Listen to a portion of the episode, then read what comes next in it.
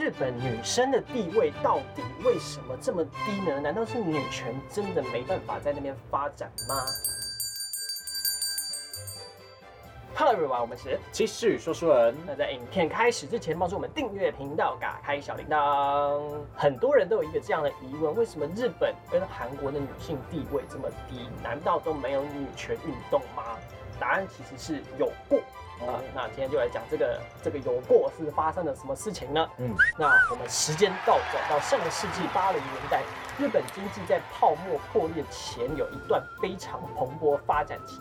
伴随着经济收入以及就业环境的全面提升，日本的女权思潮十分高涨，高涨到什么一个地步？就是当时的女日本女性有一个说法是，一个日本的女性应该有四个男朋友，一个跑腿男，第二个第二个买单男，第三个礼物男，第四个本命男，就是真命天子这样子。那当时呢，请日本的女性吃饭都是得付五万日元以上的高级餐厅，还要去高级酒店送昂贵的珠宝首饰。他们会觉得说，我是新时代独立的优秀女性，你当然追我，你要拿出诚意来嘛。对，那那个时候还诞生了一个专有名词，叫做恋爱资本主义啊，大家可能多多少少有听过。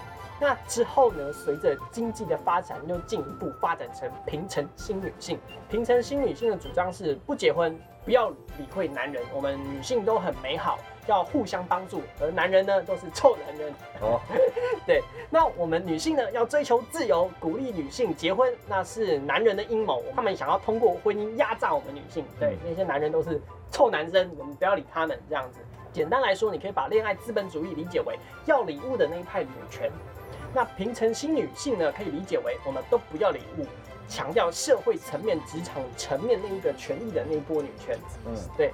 但是呢，不管有没有分歧，他们的目标都还是一致的，共同谴责任何案件里的所有的男性犯罪者。只要一起共同反对职场性骚扰，一起反对职场形势，看起来这个平成新女性的这个发展应该是要很好的啊，就是怎么会变这样子呢？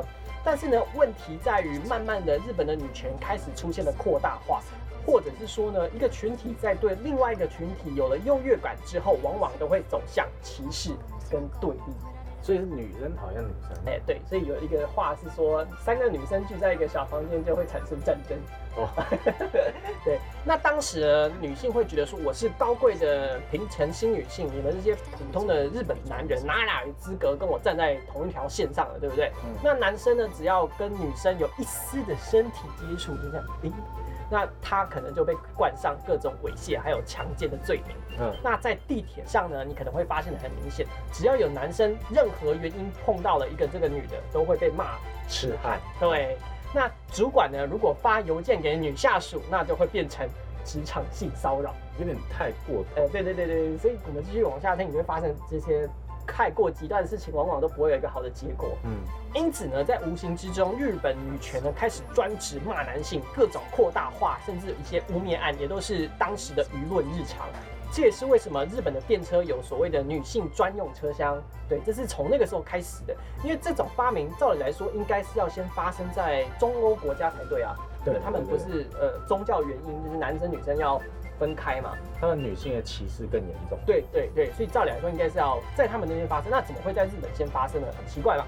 所以呢，当时这个方法就是很直接的，我物理隔离开来你们男生跟女生，那什么歧视这种状况，什么性骚扰都不会发生嘛。嗯，女生不用担心被痴汉骚扰，男生不用担心自己被女生搞死，那就是 win win 嘛，两得嘛，不是完美吗？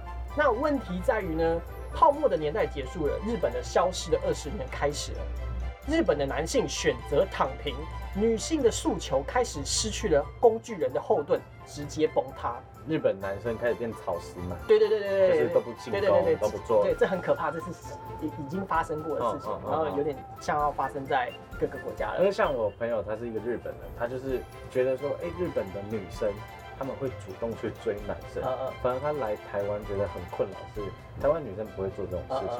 在在日本的话，他是都是女生告白，但在台湾反过来，就是就是其实是前一个世代的状况，因为前一个世代是呃变成日本人开始越来越多草食男，然后反而女生会怕自己嫁不出去，所以我要快点进攻，我要快点去找一个对象。这个就是这个泡沫时代后的后遗症啊，嗯。那因为经济的大环境变化了，泡沫的时代造成日本企业能给出天价的 offer 的数量减少了。直接进入了崩盘时代，各种企业都开始担心自己生存的问题了，哪里还有心情敢开放招人，然后还给你在那边什么性骚扰一大堆有的没的这样子。那一九九一年呢，日本企业的需求人数跟最终录取率的比率是二点八六，也就是说大学生一毕业只有二点八六家公司正在等着他。很少，就是你你投那么多履历，他们是很早很早就开始投了。嗯，对。那到了两千年呢，这个数据跌到了零点九九，也就是说，必然有一趴会失业，找不到工作。嗯，呃，这是大学新鲜人的情况哦。嗯，那同时呢，这个日本企业也迎来了末路。在一九九零年的前后呢，当时世界上五百强的榜单有一百五十家是日本企业。到了二零一五年呢，只剩下了五十四家。二零一五年哦，这少了快一百。对，这很近哦，这已经是五年前的事情而已了。那经济停滞，企业倒闭，公司裁员，岗位减少了，总结起来就是蛋糕不够分了。那当蛋糕不够分呢，自然就会引发所有人的自保。这个时候，所有的政治正确都失去了意义。现在职场已经变成了物竞天择的大逃杀时代。对，那在所有人的大逃杀之中呢，日本的女性是第一个出局的。抛开政治正确，任何人都要了解说，在这个践踏的环境下是没有一个任何规则可以拘束的。男性选择不结婚、不恋爱、不要命的躺下来，那最后呢，女性是非常难过的。因此呢，这才让家庭主妇这类的传统职业抬头。但是呢，有调查显示说呢，婚后丈夫希望妻子成为家庭主妇的男性呢。在各个年龄段呢，都不超过百分之十六。虽然说想要小呃想要自己老婆出去工作，对对，大家都觉得说，哎，双薪家庭当然好啊，谁不希望钱多一点呢？嗯，这个时候呢，日本的女权在极端化之后，就遇到了这个非常大的问题，是他们放弃了一开始提升女性自我的这个主要宗旨，转而开始向男性开炮，希望让男性让渡利益。所以呢，几乎所有的诉求都是建立在与男性合作上的。当时的女性认为说，哎，我认为你应该要尊重女性，我认为你应该要学会共情，我认为一个正常的男人应该要提升自我，学会送礼物。对，因为没听错，就是当时的日本女性要求就是提倡这个嘛。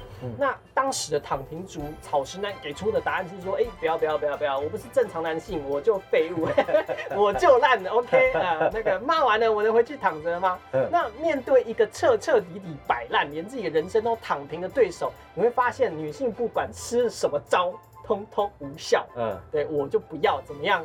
好，那面对人生胜利组的男性呢，他们总不会也摆烂嘛。那可是呢，面对这种人生温拿，他们表示说，哎，不要不要不要，我也不是正常男性，我拼了十八年才好不容易能够坐在东京的银座顶楼喝咖啡。你想跟我提要求，你有资格提要求吗？现在有资格提要求的是我吧？国吧，下一个你不要，我有下一个。那到了二零一六年呢，在明治安田生活福祉研究所的调查问卷显示说呢，希望结婚的男性只占了三十八点七趴，而妇女呢占了五十九趴，这个比例很悬殊。男性的大量躺平，不躺的男性数量稀少。那女性在职场上的失败之后呢，发现在婚恋市场的供需关系也快要挂了。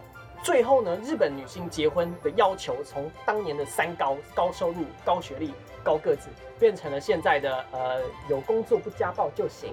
啊，变成现在这样子，所以才会有那个女生要去追求男生的这个文化才慢慢起来的。就现在有点像这种。嗯嗯嗯嗯。可是我觉得很可怕的是，台湾感觉在步入人家的后尘那种感觉。我觉得还好，因为身边的结婚的人蛮多。呃，蛮多的吗？对啊。可是根据总计处的调查，这个数据是逐年下降。呃，一定会下降啊，但是不知道我身边的人蛮多在结婚生小孩的，可能他们就是帮忙成长。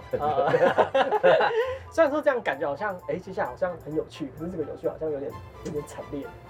嗯嗯嗯，就迟早有一天会会会爆掉的。对，那其实呢，这个日本的女权是成功的，只是笑到最后的不是女性，而是吸收了女权思路的那群男性。女权的思潮打破了婚姻的枷锁跟传统的枷锁，但是呢，也一大部分的男性吸取到了这个思路的精髓，把所有的时间精力都投资在自己，并且包装自己，成为了比女权还要女权的新独立男性那种感觉啊。